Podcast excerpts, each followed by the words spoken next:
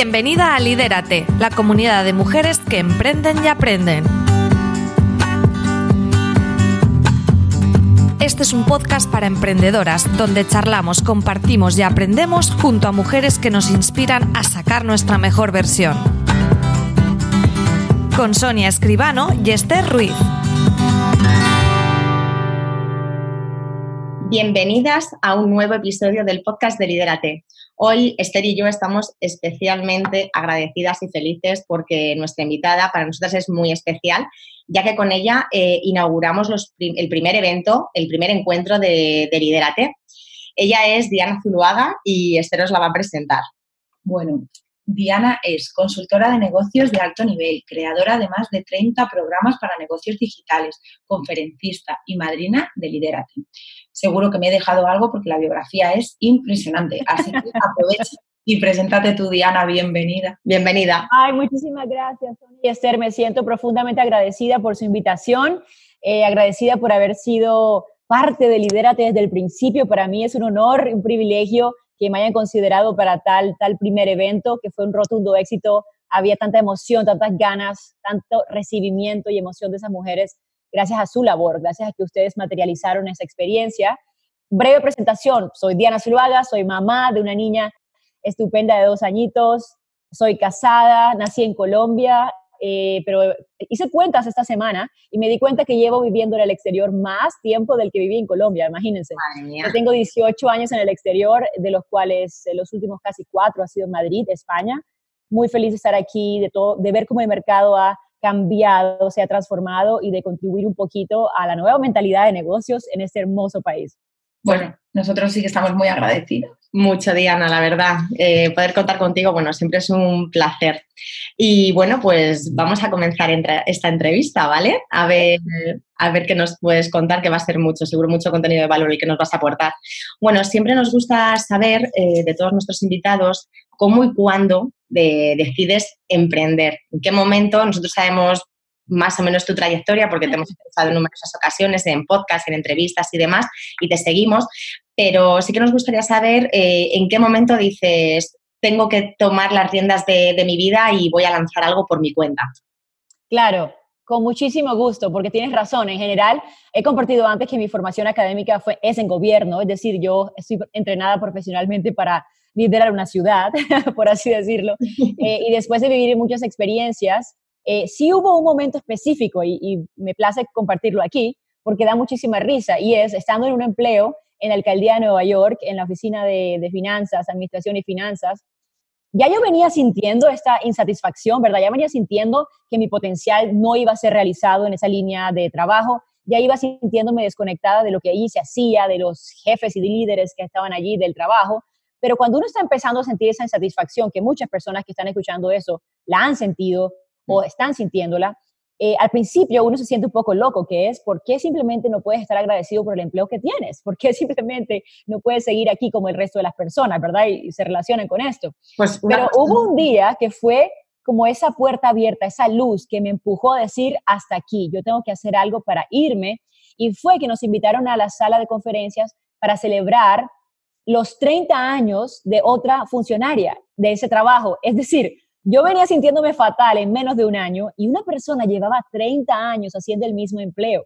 Y quiero decirle que cuando yo entré a esa sala y vi a esa mujer allí, no vi una mujer feliz, no vi una mujer realizada, vi una mujer en completa limitación, exhausta, quemada y desesperada por irse de allí. Y como pues vi mi futuro, claro, vi mi futuro, yo dije, si yo me quedo aquí, yo voy a hacer eso. Y fue como que yo vi toda mi vida recorrer como en las películas y ese fue el momento que, yo decidí, no importa lo que yo tenga que hacer, a mí no me importa ir a vender mangos en la esquina de Manhattan, yo de aquí me voy. Entonces, me encanta contártelo así, porque no fue algo romántico ni particularmente, wow, una revelación divina, mucho menos tenía un plan, mucho menos tenía claridad a dónde. Lo único que sabía era que no quería estar allí. Yo creo que es algo que hemos sentido muchos, ¿no? El decir, o sea, no sé cuándo va a llegar mi momento, pero está claro que yo así no quiero seguir. Sí que es verdad un poquito lo que tú dices, eh, que muchas veces cuando tienes un trabajo más o menos estable y encima es de lo que tú has estudiado, es mucha gente es como, pero ¿por qué te quejas y sales a las 4 de la tarde? ¿Por qué te quejas y ya lleva mucho tiempo? Al final es trabajo y total, ya luego vas a casa y haces lo que quieras. pero sí que me parece muy importante que al final, si no trabajas en algo que conecta realmente contigo, nunca llegas a estar feliz, aunque tengas un buen sueldo o un horario genial. Totalmente, completamente. Y eso también es muy particular de la época en la que vivimos, ¿verdad? Esto era impensable considerarlo hace 30 años. Mi padre trabajó en el mismo empleo 30 años. A él no se le ocurrían estas cosas que a uno se le ocurre, que es, quiero servir, y quiero contribuir, y quiero conectar, y quiero sentirme feliz. Y entonces reconocer que también estamos en un momento en la historia muy particular que nos abre esas puertas, nos permite hacerlo, vemos a otros haciéndolo, hay herramientas para hacerlo cada vez mejor y más fácil. Eh, y entonces también saber que es que el, momento en la historia nos está despertando, sobre todo a las mujeres, a decir, quiero liderar completamente mi vida, incluyendo cuánto me gano, cómo lo gano, con quién trabajo y no estoy para tolerar ambientes laborales que no son para mí pero porque es una cuestión también de inconformismo, ¿no? Que es lo que quería comentarte antes, que antes, como tú dices, hace 30 años, pues la mujer no se planteaba eso. Entonces, efectivamente, como tú dices, ¿no? Eh, tienes la capacidad de elegir, de decidir qué es lo que quieres en tu vida y también está basada en eso, ¿no? En, con esto no me conformo y es algo súper bonito que además yo creo que, como tú bien dices, eres mamá y eso lo heredará también tu hija porque es un valor que tú la vas a inculcar. Entonces, ese inconformismo es muy bueno. Completamente. Y bueno, me, encanta hablar de esto con ustedes que también son madres y son empresarias profesionales. Muchas personas en el mundo eh, ahora mismo todavía están en el medio, ¿eh? todavía no logran reconciliar esto de mamá trabajadora con, y a la vez ser una excelente mamá. Todavía experimento yo personalmente, no sé cómo será en sus redes, eh, preguntas o preguntas genuinas, no solo críticas, de personas que consideran que es imposible ser una excelente mamá y a la vez emprender. Y esto es una limitación completamente pensar de esa forma, porque yo lo veo como tú lo acabas de explicar, que la tengo presente, que ella está involucrada en esta vida, que gracias al trabajo de mamá logramos impactar a unas personas que tienen ahora una mejor vida. ¿Qué mejor camino que ese? Y eso, ese camino tendrá sus altos y sus bajos, pero cualquier camino lo tiene, incluyendo el camino de quedarte en casa todo el día con el bebé. Entonces, creo que si lo vemos de esa forma, que yo estoy creando una vida extraordinaria porque soy el ejemplo de mi hija y como me ve a mí hacerlo en primera fila, ella tendrá cero limitaciones.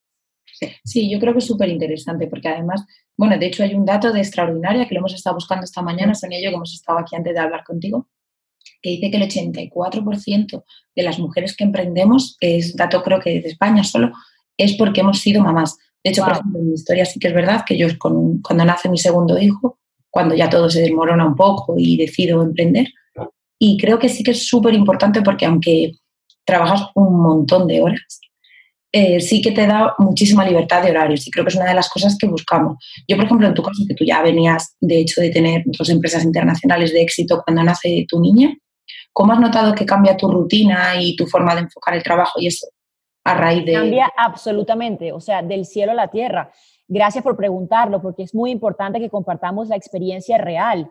Eh, antes de yo tener a Bianca, yo trabajaba 12 horas al día porque me encantaba. Es decir, no era que me forzaba, me encantaba estar allí, tanto en mi negocio de Jet como cuando empecé en mi negocio digital, estar con mis clientes, crear contenidos.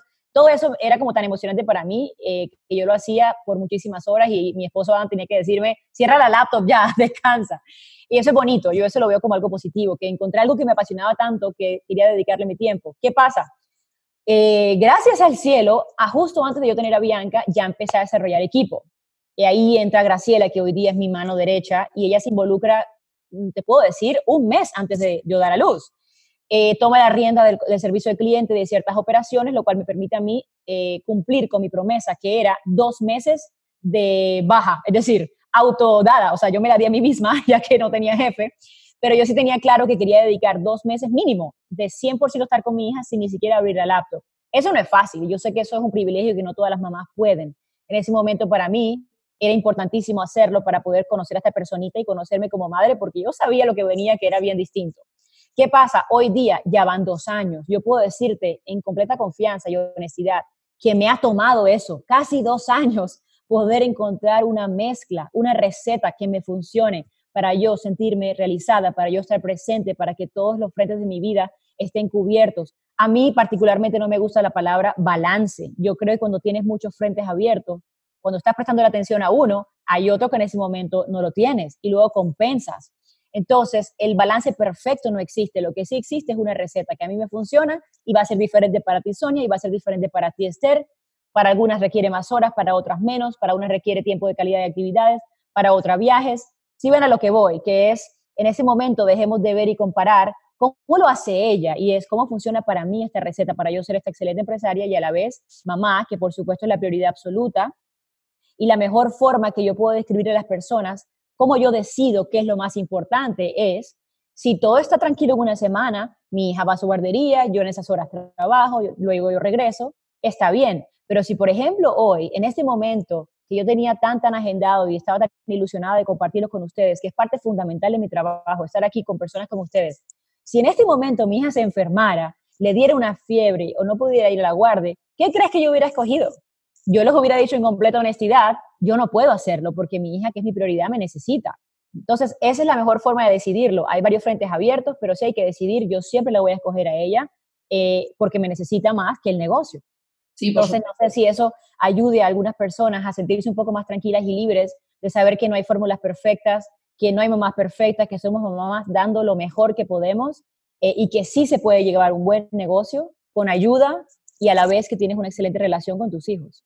Te entendemos perfectamente porque además, sin ir más lejos, la semana pasada las dos nos vimos con los peques malitos y conciliar fue muy complicado y sacar la semana adelante fue muy complicada, pero como tú bien dices, es, es, muy, es muy favorable poder compartir esto porque pues nos asalta, pues ya sabes, ¿no? La culpa de no poder llegar a todo, de tal, pero como tú bien dices, cuando las bases están bien asentadas, tú sabes perfectamente cuál es tu prioridad y lo que es lo principal y lo que puede esperar. Entonces, es muy bonito poder compartir esto porque seguramente hay muchas emprendedoras que nos están escuchando y, bueno, pues esto hace que el peso eh, se descargue un poco. Y luego comentas, eh, comentas que efectivamente que conciliar ha sido para ti muy importante también, eh, porque tienes a, Graciela, cuentas con ella, pero también sabemos que eh, con tu marido, con Adam, compartes uno de los proyectos. Entonces sí que también nos gustaría saber cómo es para ti trabajar con tu pareja, claro que sí. Sí, ahora que, lo, ahora que lo dices, de verdad que yo tengo como todos los clichés posibles. Trabaja con el marido, emprende, ser mamá. Pero sí, me encanta la pregunta porque de verdad que es muy curioso y hace poco lo compartí en un video. Ante todo empezar porque somos una pareja como cualquier otra, que tenemos nuestras peleas como cualquier otra, pero tenemos la ventaja que tenemos ya en total, entre novios, eh, comprometidos y casados, ya casi ocho años juntos, y los dos tenemos nuestra visión de objetivos muy clara, es decir, lo que yo hago en mi negocio y él hace que contribuye a nuestro negocio, tenemos eh, fechas, tenemos, somos muy buenos en el project management, ¿verdad? O sea, es decir, yo creo que la pelea a veces viene en parejas porque uno no le cumple al otro, pero si tienes una pareja que ambos cumplen porque tenemos la meta clara y el estilo de vida claro, eso ya remueve un poco de la presión. ¿Cuándo sí podemos experimentar retos? Porque como somos individuos diferentísimos, con estilos diferentes y con talentos diferentes, a veces queremos liderar de nuestro estilo. Y bueno, la palabra liderar va a salir mucho hoy. entonces yo me vas conociendo, yo soy mucho más acelerada, yo soy muy, muy, muy de tener una idea y vamos a ejecutarla ya. Adam, mi esposo, es una persona mucho más calmada, se toma el tiempo para, para hacer las cosas tranquilo. Y en esa mezcla de las dos personalidades es normal que a veces haya conflicto. Pero repito, siempre y cuando volvamos a la base, que la prioridad es las metas del negocio que él se mantenga en su zona de genialidad, que es diseño, eh, diseño de web, diseño gráfico. Yo me mantengo en mi zona de genialidad, que es el compartir, el hablar en las conferencias, el dar los productos.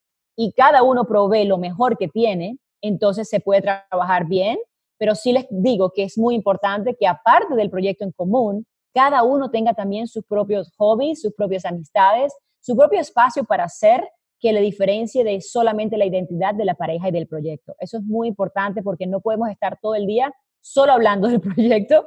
Somos esposos, ¿verdad? Somos pareja, tenemos un romance, es una relación a largo plazo. Sí, porque a mí, por ejemplo, sí que sería una pregunta para ti, para Sonia.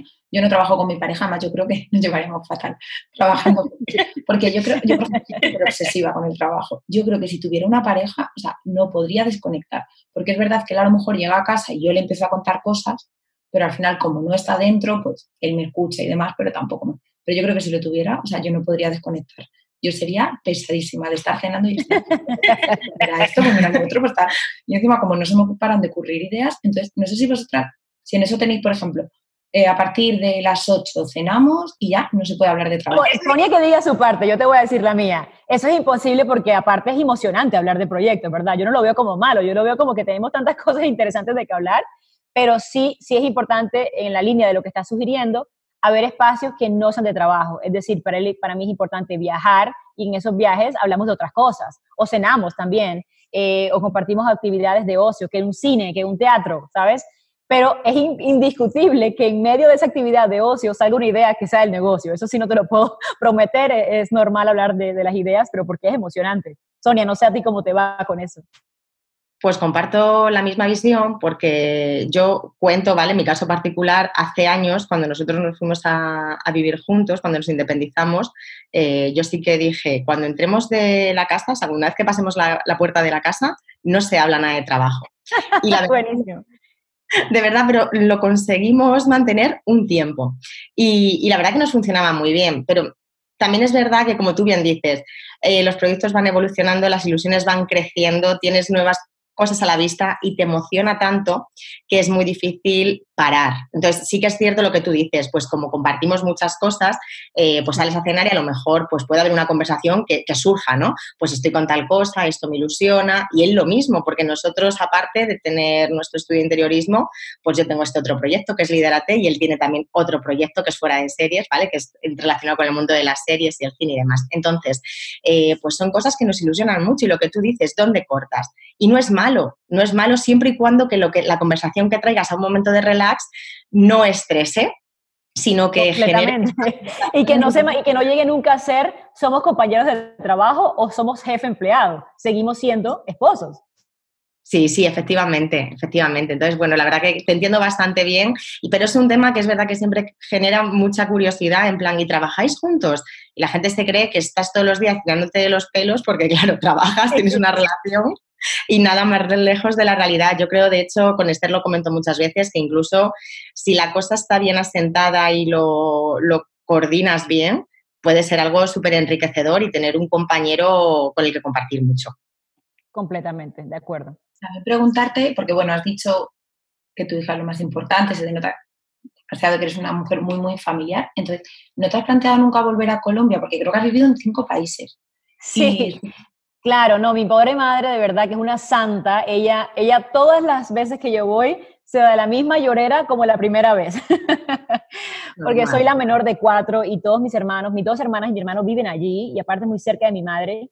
Entonces yo soy la única que me he ido como, como lejos. Y es muy curioso porque mis sobrinas, que ya tienen 16 y 21 años, son muy a, mi línea, ¿eh? son muy de, también me voy, ellas me dicen, Tata, me voy con Tata para Madrid. Entonces eso me encanta.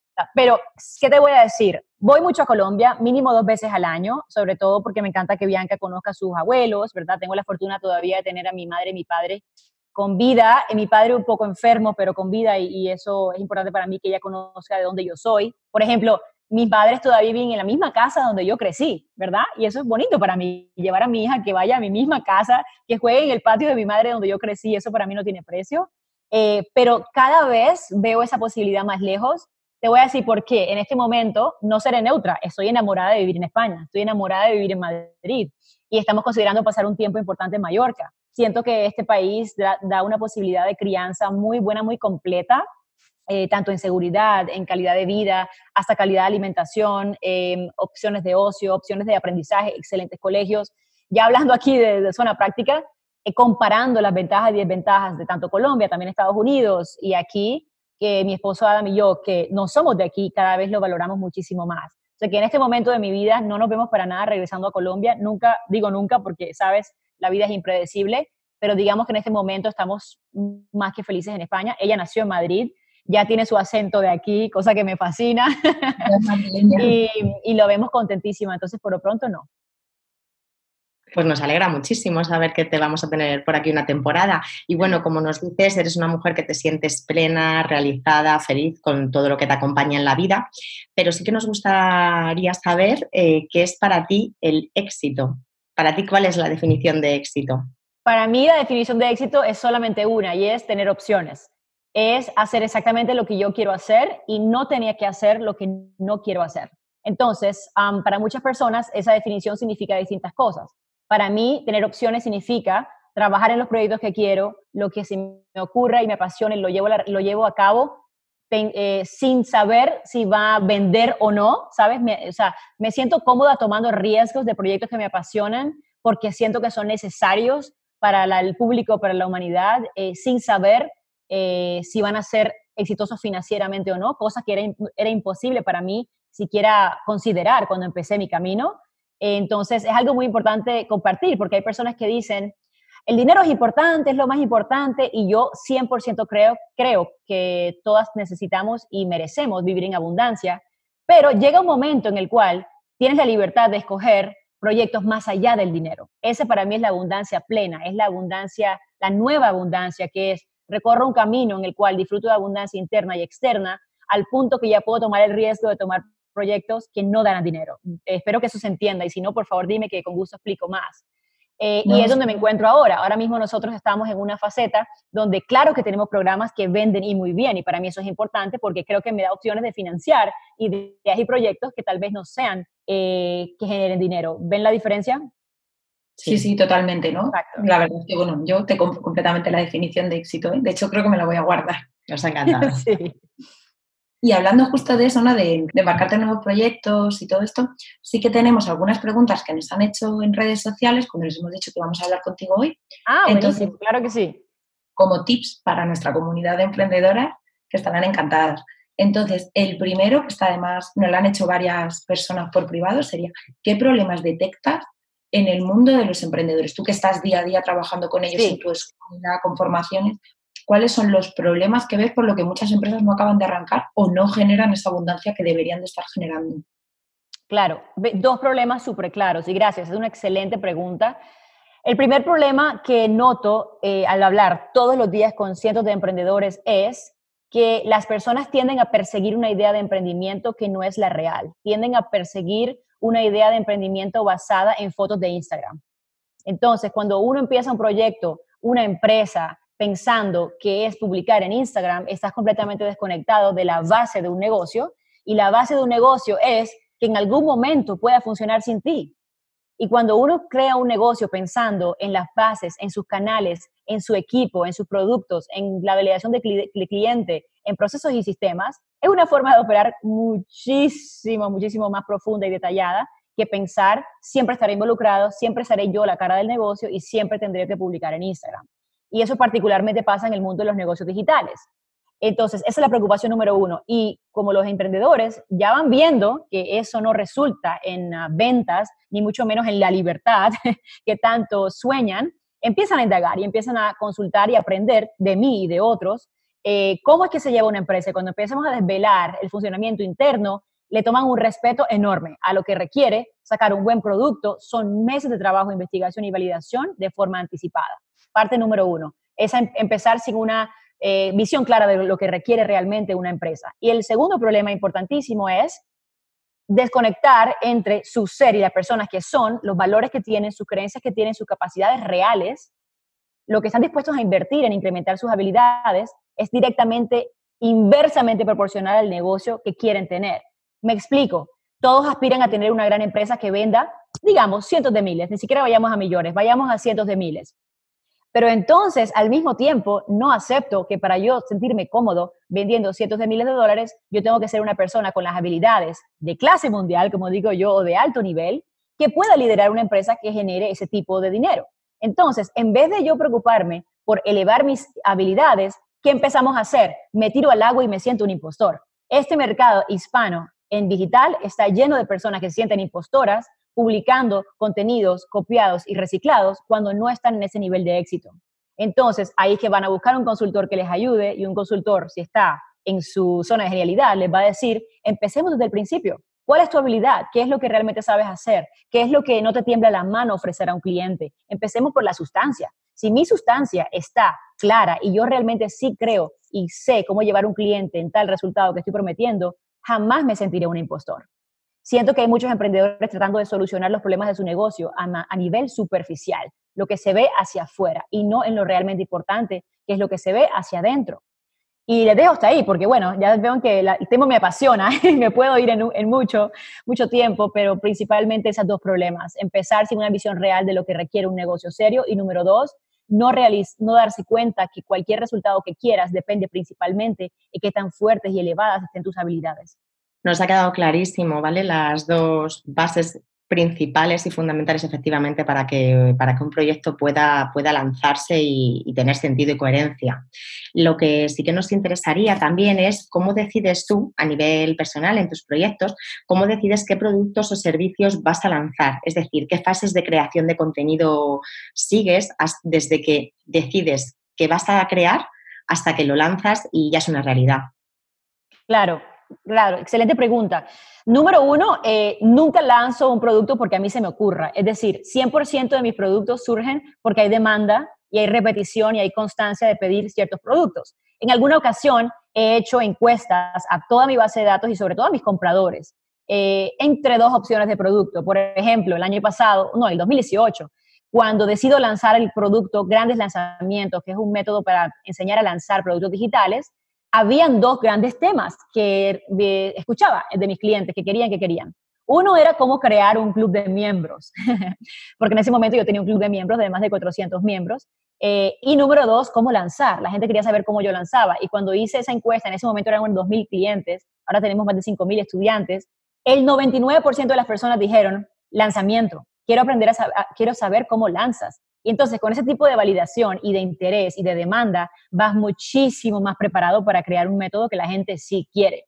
Después de ahí han salido otros productos. Por ejemplo, después de haber tenido dos promociones de personas que ya saben lanzar y que les va bien, quieren elevar su nivel a todavía más habilidades, por ejemplo, de ventas de alto nivel eh, o fortalecer sus procesos internos para liberarse de su negocio. ¿Qué ha resultado de eso? El mastermind. El mastermind son solamente emprendedores avanzados la certificación de Launch Managers es solamente emprendedores avanzados y esos productos surgen directamente de la gente, de lo que la gente pide y necesita. Entonces, a cualquier emprendedor que esté escuchando aquí, sobre todo si estás en digital y tienes este gran poder y esta gran libertad de creación, que te tomes el trabajo de validar tus ideas, preguntando a tus clientes, haciendo mini ofertas de productos relacionados para ver la demanda, porque en realidad la validación más importante que vas a tener es la compra de tu producto. Lo primero que le decimos a los estudiantes de grandes lanzamientos es, valida tu idea, manda una oferta a tu lista, hay capacidad de compra, es decir, los aterrizamos en la vida real.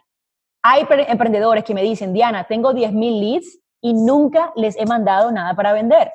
¿Tengo negocio o no tengo negocio? ¿Qué crees que yo les respondo? Hagamos una oferta flash a ver cuántos te responden. Y vemos los dos casos, personas que terminan espectacularmente contentas diciendo, wow, acabo de ganar 3.000 euros, 4.000 euros que nunca había ganado, mi lista está calificada.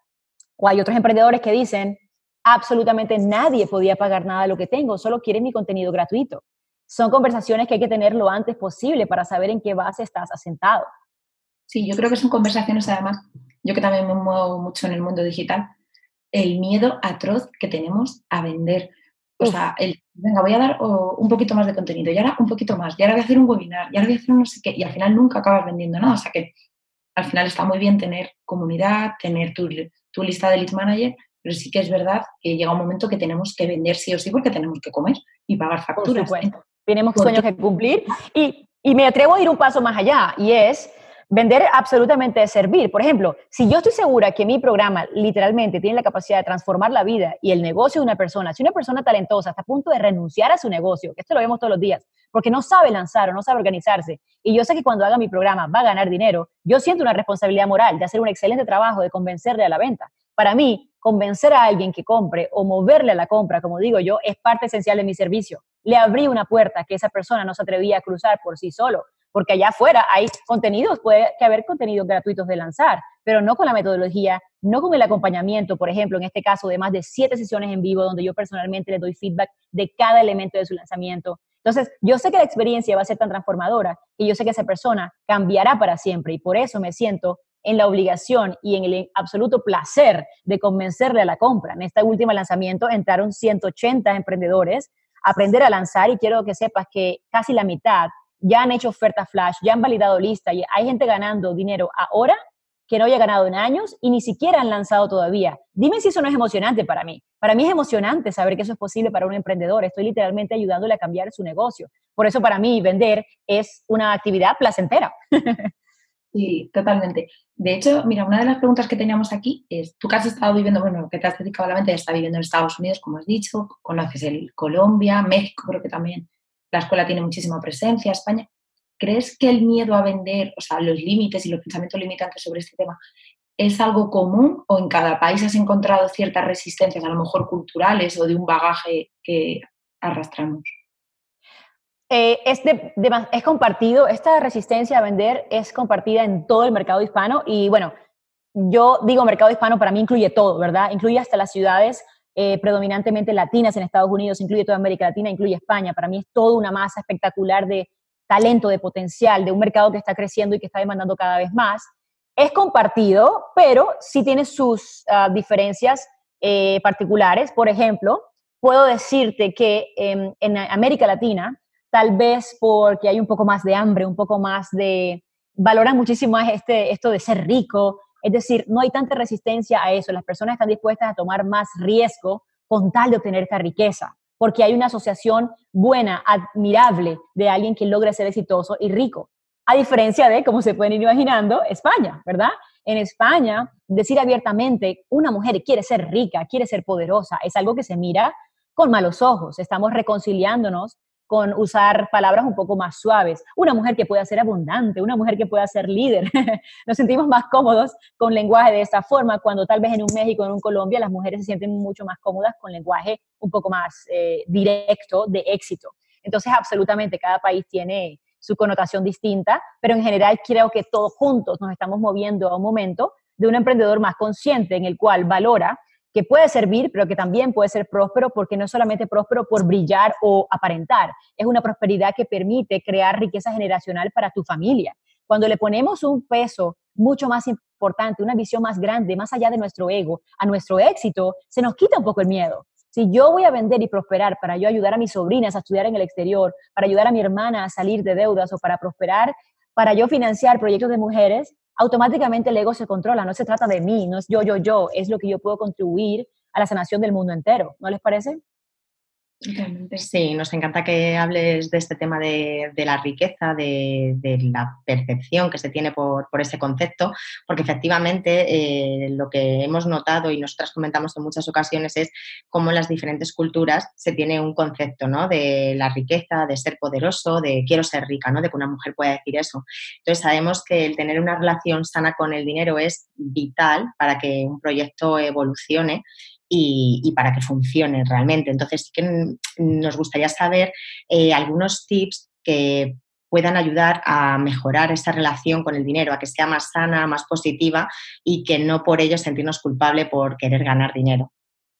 Claro, excelente, me encanta este tema. Lo número uno que podría comentarles es reconocer que el dinero es un objeto neutro, es decir, una de las principales razones por la cual las personas, y en especial las mujeres, tenemos un temor a ganar dinero o a aceptar que queremos ganar dinero es porque le tenemos en un pedestal, un pedestal equivocado. Creemos que el dinero nos otorga más valor o nos quita valor o nos quita pureza si tenemos mucho. Tanto en lo positivo como en lo negativo, le estamos dando un poder al dinero que simplemente no lo tiene, porque el dinero es energía pura y es un objeto neutro que simplemente está respondiendo a tus órdenes mentales y emocionales. Tanto cuando le dices, si te tengo, no seré tan pura, o cuando le dices, si tengo demasiado, pues la gente no querrá estar conmigo, o es mejor tener poco para sentirme más tranquila. Todas esas cosas que acabo de decir son órdenes mentales y emocionales que tú le dices al dinero, y el dinero es muy obediente porque es tu, es tu herramienta, me atrevería a decirle tu esclavo, pero solo hace lo que le dices. Entonces, cuando la mujer dice, wow, es verdad, yo tengo ese dinero en el pedestal, como que es lo principal para mí o lo más importante para ignorar. Si me atrevo a tenerlo en mi vida, no seré yo. Y todas las connotaciones equivocadas que tenemos del dinero, lo vemos como lo que es, como es algo que está ahí para servirme, para ayudarme a ser más de quien yo soy, automáticamente se nos quita un poco de miedo.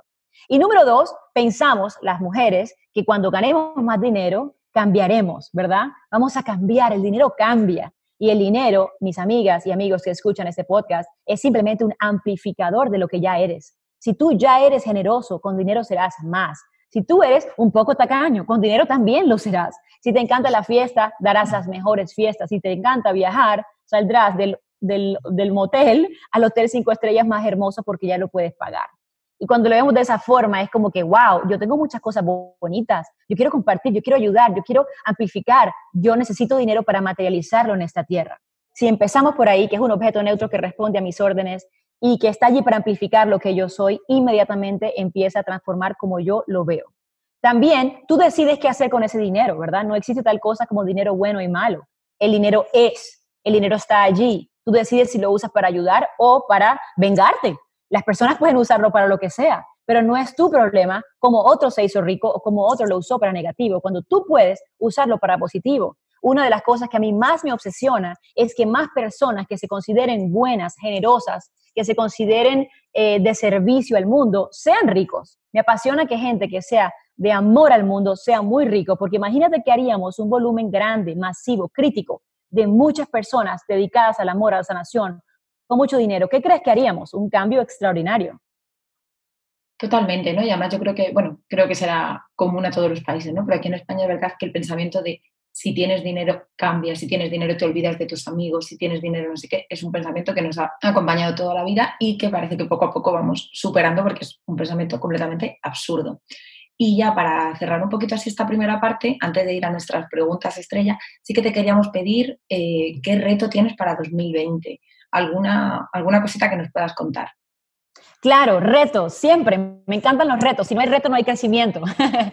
Eh, claro, este año nuestro principal reto en lo que estamos trabajando y poniendo mucha fuerza es en la institucionalización de todas las certificaciones que tenemos. Tenemos unas certificaciones profesionales, una que ya está corriendo, que es la de Launch Managers, experto en lanzamientos digitales. Eh, mayo, junio sale una certificación de expertos online business coach, personas entrenadas en iniciar y crear negocios digitales y tendremos programas de liderazgo para mujeres que tienen mucho que ver con ventas y riqueza. Y esos programas son tan poderosos que es imposible llegar al volumen de personas que queremos manteniéndolo todo bajo mi marca personal. Una marca personal es algo poderoso, me ha llevado lejos, lo agradezco infinitamente, pero debe, cumple un rol y tiene un ciclo. Y cuando estamos hablando de programas eh, que tienen un bagaje tan extraordinario como este, deben tener una institución más grande que una persona. Por eso estamos trabajando en nuestra institución que se llama Instituto Mundial de Negocios, eh, una um, compañía global de educación basada en Estados Unidos, eh, que será la casa y la institución de todos esos programas, con su propio equipo, con sus propios embudos, con su propio equipo de ventas. Por supuesto, al principio los programas serán enseñados 100% por mí, pero desde ya estamos buscando equipos que expandan más allá de lo que yo sé y que tengamos diferentes estilos de aprendizaje porque son programas muy prácticos. Las personas salen de ahí ya con la práctica, con tareas, con casos de estudio, con exámenes, no salen de solo teoría, salen con la habilidad de ya ejercer en el mercado con clientes reales. Y eso para mí es transformador. Este año queremos entrenar líderes, queremos entrenar líderes de líderes, maestros, para amplificar mucho más rápido lo que yo puedo hacer por mí sola, un cliente a la vez. Así que tremendo reto, un proyecto ambicioso, pero me siento completamente guiada y me siento emocionada por lo que podemos hacer Siento que el mercado lo necesita, el mercado necesita eh, generadores de líderes, generadores de empresarios, generadores de coaches de negocios que ayuden a otros. Eh, y como yo digo a veces, no tengo que ser yo, pero qué bueno que sea yo, qué bueno que sea una misión que se me ha dado, que voy a hacerla con todo el corazón, con toda la entrega, con toda la excelencia, siempre entregando el resultado al universo que sea para el servicio de la humanidad. Por eso me remuevo yo, quiero que cada vez sea menos yo y que sea más el servicio y más los programas. Eh, así que por ahí ya se enterarán cuando lancemos todo esto y que sean parte del apoyo que, que, queremos de llegar a esta masa, masa de personas que se entrenen con nosotros para transformar sus negocios. Qué interesante, Diana, y qué necesario. Gracias por compartirlo con, con nuestra en comunidad. En primicia, estoy compartiéndolo aquí en primicia. Yo no lo había dicho en público nunca. Exclusiva, estupenda, mil gracias. Estás escuchando Lidérate, el podcast de las emprendedoras que buscan su mejor versión. Bueno, pues como te adelantaba Esther antes, ahora vamos a pasar al bloque de las preguntas Lidérate, ¿vale? Son preguntas comunes que siempre os hacemos a todos los invitados que pasáis por el podcast. Y para comenzar esta ronda, por supuesto, la pregunta es, ¿qué es para ti lo mejor de emprender? Libertad, libertad de opciones. Totalmente. Bueno, y lo peor, que es eso que cuando te pasa es como, ¿por qué no me quedaría yo en mi puesto de trabajo? Uf, te voy a decir en completa honestidad, eh, los críticos, críticos, haters, personas que se atreven a juzgar tu trabajo sin haberlo realizado, sin saber lo que lleva, sin saber el amor y el cariño. Yo sí estoy abierta a feedback, por supuesto, siempre quiero mejorar, pero es muy diferente dar un feedback para mejorar que para acabar, para destruir. Me duelen mucho más cuando son mujeres, cuando hoy día deberíamos estar celebrándonos todas pero sé que es parte del camino, no voy a dejar de hacer lo que hago por, por eso, pero sí te confieso que es lo peor que estamos experimentando eh, en nuestra empresa. Sí, lo supongo que cuando ya manejas comunidades más grandes, como es tu caso, y eso pues debe ser un tema delicado y lo que tú dices, que especialmente si viene de mujeres tiene que doler un montón. Más doloroso, sí. Sí. Vale. A ver, Diana, un libro de emprendimiento que te hayas leído recientemente y que quieras recomendarnos. Pues esta pregunta me encanta porque hay libros que yo releo, eh, ya que son como eh, manuales de vida que siempre aprendes algo nuevo. En este caso quiero recomendar uno de Zig Ziglar que se llama Los secretos de cerrar la venta, Secrets of Closing the Sale. Eh, yo usualmente leo en inglés, porque bueno, toda mi educación fue en inglés, entonces me acostumbré a aprender en inglés, pero hay personas de hace 50 años, 100 años en el, en el mundo de los negocios que son como libros de principios milenarios que no cambian a pesar que la tecnología haya llegado. Cada, día, yo, cada vez yo creo que aunque haya más tecnología, lo que más funciona es hacer negocios como se hacían antes, con principios y valores como los de antes. Así que este libro de Zig Ziglar, Secrets of Closing the Sale, Secretos de Cerrar la Venta, lo recomiendo a cualquier persona que quiera reconciliarse con el poder de vender, pero sobre todo tener herramientas que lleven la conversación de forma natural, respetando a tu cliente. Te sientes tan empoderado cuando puedes llevar a un cliente a decir sí y le has respetado. Recomiendo este libro y por supuesto luego les ponemos un enlace para que conozcan directamente cuál es. Sí, sí, en las notas del podcast lo dejaremos y además también vamos a dejar uno que se lo voy a dejar yo porque lo diste en la charla, el de tu año en 12 semanas, porque a mí ah, me ha sí, excelente, sí. Muy bueno. Es impresionante. Vale, ¿y un podcast al que estés enganchada? Pues ahora sí me, me, hicieron sentir un poco mal porque de verdad que yo no escucho podcast, no por nada, sino porque mi tiempo, así como de ocio y aprendizaje, es poco. Yo solamente puedo leer antes de dormir, cuando mi hija se duerme, y la única forma de yo poder hacer eso es leer en Kindle, ¿verdad? Entonces, eh, me he acostumbrado a hacerlo así y por eso no estoy como suscrita a casi ningún podcast, simplemente leo, leo el libro directo en el Kindle. Bueno, perfecto, a cada uno nos funciona. Exacto. Estupendo, Diana. ¿Para ti, eh, ser emprendedora sientes que es ser superwoman? No, por supuesto que no. Yo soy una de las personas que le hago guerra a esa palabra. Esa palabra nos ha metido muchos problemas. Mira, quiero decirte algo que es cero superwoman, pero vital. Hoy yo estaba muy cansada y dormí hasta las 11 de la mañana. ¡Wow! Shock. Algunos van a quedar en shock con esto. Y eso es no ser superwoman, eso es ser una mujer real. Que yo tengo un fin de semana, tuve un fin de semana muy agitado, de más de nueve horas en vivo con alumnos, que me encantó, pero tuvo una carga física normal, ¿verdad?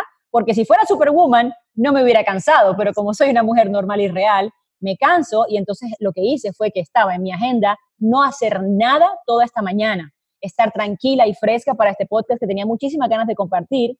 Si hubiera querido ser Superwoman, me hubiera agendado tres o cuatro cosas. Entiendo que no todo el mundo puede hacer esto, entiendo que es parte de mi privilegio actual de tener el tiempo, pero una de las cosas que más quisiera dejarles en esto del Superwoman es, una mujer real se da espacio para ser, no solamente para hacer. Y hoy para mí me di un espacio de ser, que es descansar, echarme a la cama, pensar, no estar corriendo, no ir apresuradamente, como dicen en España, pollo sin cabeza, ¿verdad? Eh, y entonces no creo en este concepto de superwoman. A mí lo único que me hace sentir poderosa es ser quien yo soy, ser más de quien yo soy, y eso incluye darme un momento de, de descanso. Totalmente, vamos, no podemos estar más de acuerdo contigo. Yo creo que de hecho el superwoman es una tiranía de que podríamos con todo, teníamos que estar a todo perfecta. Y es genial ¿eh? que comparta eso, ¿no? que efectivamente hoy me he levantado a las 11 porque, porque es que lo necesitaba, es que para poder rendir es que tienes que cuidarte, tienes que estar bien contigo interiormente y si estás agotada, mmm, nada de eso va a llegar.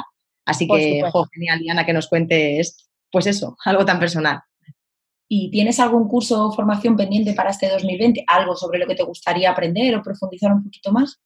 Sí, este año eh, lo que pasa es que el reto que tengo con eso es que muchos, muchos cursos que me encantaría tomar o ir yo en persona son de varios días, ¿eh? son de siete días, diez días intensivos y son en Estados Unidos la mayoría, cosa que para mí no es una opción ahora mismo. Eh, irme diez días y dejar a mi hija. Yo creo que sus dos años y medio de vida la he dejado una sola noche. Soy muy así, soy como muy mamá, oso. mi hija duerme conmigo, somos muy cercanas y yo lo digo en completo respeto, ¿eh? o sea, yo sé que hay mamás que se sienten cómodas y lo hacen porque tienen que hacerlo, irse de viaje varios días, pero es el estilo de maternidad que yo escogí y entonces por eso no puedo ir. Entonces, a modo online, ¿qué te puedo decir que estoy aprendiendo ahora para mi propia vida? Un curso de Ayurveda. Oye, nada que tenga que ver con negocios, pero todo de cuidado personal. Es un curso, una disciplina que no conocía para nada. Y, eso que yo estoy mucho en el mundo del crecimiento personal, les confieso que lo escuché hace poco, pero no sé si les pasa que cuando algo es necesario para tu vida, lo escuchas por todos lados ahora. ahora yo solo veo Ayurveda por todos lados y me encanta. yo la Ayurveda lo descubrí el podcast de Charuca. bueno, bueno, ese, ese mención, la mención de Arturo, fue como una de esas cosas que antes no sabía nada de Ayurveda y ahora él está en mi mundo. Pero el curso que estoy haciendo es de Deepak Chopra eh, y eso me apasiona porque aparte requiere un compromiso personal, cambio en alimentación, cambio en hábitos. Pero quiero decirles aquí que en las tres, bueno, el mes que llevo aplicándolo, cosas pequeñitas, he notado un cambio tan extraordinario en mi nivel de energía, en mi paz mental, en mi capacidad de decisión, en ser más de quien yo soy. Yo soy, no sé si a quién le interese, pero hay tres tipos de cuerpos y yo soy bata que es muy así como andar acelerado corriendo por el mundo. Y las distintas cosas que sugiere el Ayurveda para Bata, me apasiona aprenderlo más. No me, no me veo como enseñando eso, ni haciendo como eso a línea de negocio, para nada. Lo estoy haciendo de modo personal para aprender y nutrirme yo, para ser mejor yo, para poder rendir mejor yo. Y parte de eso fue lo que les comenté, dormir hoy hasta las 11 porque me da pleno permiso, sin culpabilidad, lo disfruté un montón y aquí estamos es genial, la verdad, que tú puedes decidir eso y dices, voy a formarme en algo que es a nivel personal, pero que como tú bien estás diciendo, también te reporta mucho a nivel profesional, porque es, así. Muy bien, Diana. Eh, una aplicación sin la que no puedes vivir. Globo. la que estén en Madrid o en España entienden que Globo es como la otra ayuda de la casa. El Globo es una aplicación de, entrega a domicilio. Los que estén en Colombia o América Latina es Rappi, el equivalente pero en esa aplicación resolvemos todo, desde recoger un documento, mandar una traducción, ir a buscar café, algo de último minuto, invitados a la casa, busquen champaña, de verdad que es mágico lo que se puede resolver ahí y yo sin esa no podría vivir. Además tú eres como yo que no gusta mucho comer, así que esa... Sí, exacto, antojitos de último minuto, sí. Vale, eh, ¿planificas o te dejas llevar un poquito? 100%, 1000% planificación yo no creo que es posible lograr cosas tan detalladas como lo que nosotras en nuestros negocios queremos lograr sin una planificación absurda. Es más, me atrevo a decir que cualquier eh, idea inspirada adicional que surja de la libertad surge porque te diste el espacio con tu planificación. Totalmente de acuerdo. A ver, Diana, esta pregunta te va a remover un poco, o bueno, normalmente remueve. ¿Qué le dirías a tu yo de 18 años? Ay, sí, me encantó cuando leí esta pregunta, Sonia te voy a decir qué fue lo primero que se me vino a la mente y lo voy a dejar exactamente así. Yo me diría a mí mismo, a mí misma, tiene sentido que te sientas así. Porque yo desde muy pequeña, desde los siete años, siempre me sentí muy diferente a mis entornos, muy diferente a mi familia, muy diferente a mis compañeros, obviamente diferente a mi ciudad. Y en ese momento cuando no hay ningún tipo de acompañamiento, ni un mentor o tal vez un padre que aunque tenga buenas intenciones no conoce lo que es tener un hijo con aspiraciones diferentes, te puedes sentir diferente y mal, pero había siempre una voz dentro de mí que me decía, esto va a tener sentido en algún momento, solamente no dejes que esta voz muera. Y a los 18 años, que fue cuando yo me fui sola, sin dinero, a Inglaterra, imagínense, de Barranquilla, una ciudad pequeña con calor, verano todo el año, a Inglaterra, a un pueblito con frío, eh, yo no tenía ni idea de cómo funcionaban las cosas allá, completamente ignorante, te lo digo en completa honestidad, Amigas, ignorante al punto de yo esperar un bus, un autobús del lado equivocado de la calle, porque yo estaba pensando que, Colombia, y tuve la fortuna, y siempre tuve ángeles en mi camino, de yo estar parada en una parada de bus como una hora y media, y uh, nunca, nunca olvido este momento, que siento que siempre hay ángeles en el camino. Un autobús que yo necesitaba coger, que estaba del lado contrario de la calle, se detuvo, y era un hombre de la India, se detuvo, paró, bajó su ventana y me dijo, ya yo di la vuelta completa de mi bus y tú sigues ahí, estás en el lado equivocado, aquí en Inglaterra tienes que ir al lado contrario. y el Señor me ayudó y me enseñó en ese momento y me esperó y me monté y me fui. Y es como que hoy día para mí eso significa todo, ¿verdad? Que uno a veces se atreve y hace cosas tan radicales y tan riesgosas, pero si estás siguiendo tu intuición y la voz interior, siempre habrá una persona que te guíe. Así que a esa Diana de 18 años que se iba de Barranquilla con su maleta, completamente ignorante, no sabiendo nada, a seguir sus sueños, le diría, te felicito, gracias por atreverte, porque así como te atreviste con miedo, pudiste haberte quedado y tu vida sería otra diferente ahora, no hubieras podido cumplir con tu potencial, no hubieras podido tener la vida que has diseñado, que tanto te ha costado y que tanto, tanta felicidad te da. Qué orgullo. Totalmente. Bueno, esa chica de 18 años que se va a Inglaterra, si ahora viera a la Diana de hoy, ¿qué pensaría de ella? Wow, ¿qué pensaría? Pensaría, eres valiente, no ha sido fácil, te has abierto muchos caminos tú sola y por eso es responsabilidad tuya abrirle camino a otros, que sea de forma más fácil para ellos, porque tal vez esa fuerza que yo tenía por dentro, que para mí es el universo, para mí es Dios, para mí es una fuerza divina más allá de mi ser, tal vez no todo el mundo tiene esa fuerza de forma natural, hay caminos más largos para lograr escucharla de forma tan clara como yo la he escuchado de tan pequeña edad. Hoy yo lo veo, hoy yo puedo entenderlo eh, y cada día se hace más clara mi misión, que no importa cómo yo decida hacerlo, ya sea con un producto digital, ya sea con una conferencia o con un mismo podcast como este, todo tiene una sola misma misión, que es, si yo puedo decir algo que ayude a que una persona eleve su nivel de conciencia, eleve su nivel de cómo piensa en su vida, si se atreve a pensar que hay una posibilidad superior, ya yo he cumplido con mi misión. Y yo considero que eso sucede hasta en una esquina esperando un taxi, sucede en un avión hablando con un compañero de viaje y sucede aquí en un podcast como este, sucede en una gran conferencia. Si me mantengo en esa línea, si me mantengo comprometida a ser útil al mundo, a que eleve su misión de vida, entonces me daré mucho más que servida y agradecida con la misión que se me ha dado. Bueno, pues agradecidas sí que estamos nosotras. Decirte que teníamos como cinco páginas de preguntas y hemos hecho la mitad, así que vas a tener que volver a venirte otro día. yo feliz, yo feliz, de verdad que gracias porque estos espacios no son fáciles de abrirlos, ustedes han sido visionarias de abrir espacio para que todas conversemos, son unas excelentes anfitrionas eh, y muchísimas gracias por tomar su tiempo de, de invitarme. Gracias por tu generosidad, Diana. Una vez más, vamos, gracias.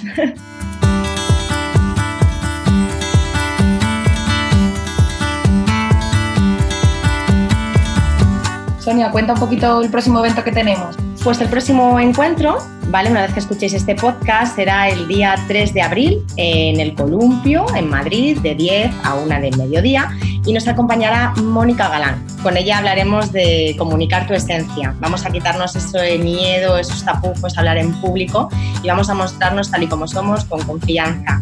Y bueno, si has escuchado, si eh, cuando escuchas este podcast, eh, esta fecha ya ha pasado, puedes entrar en la web de Liderate, que es www.lidera-medio.es y consultar nuestro calendario con las próximas, eh, con las próximas ponentes.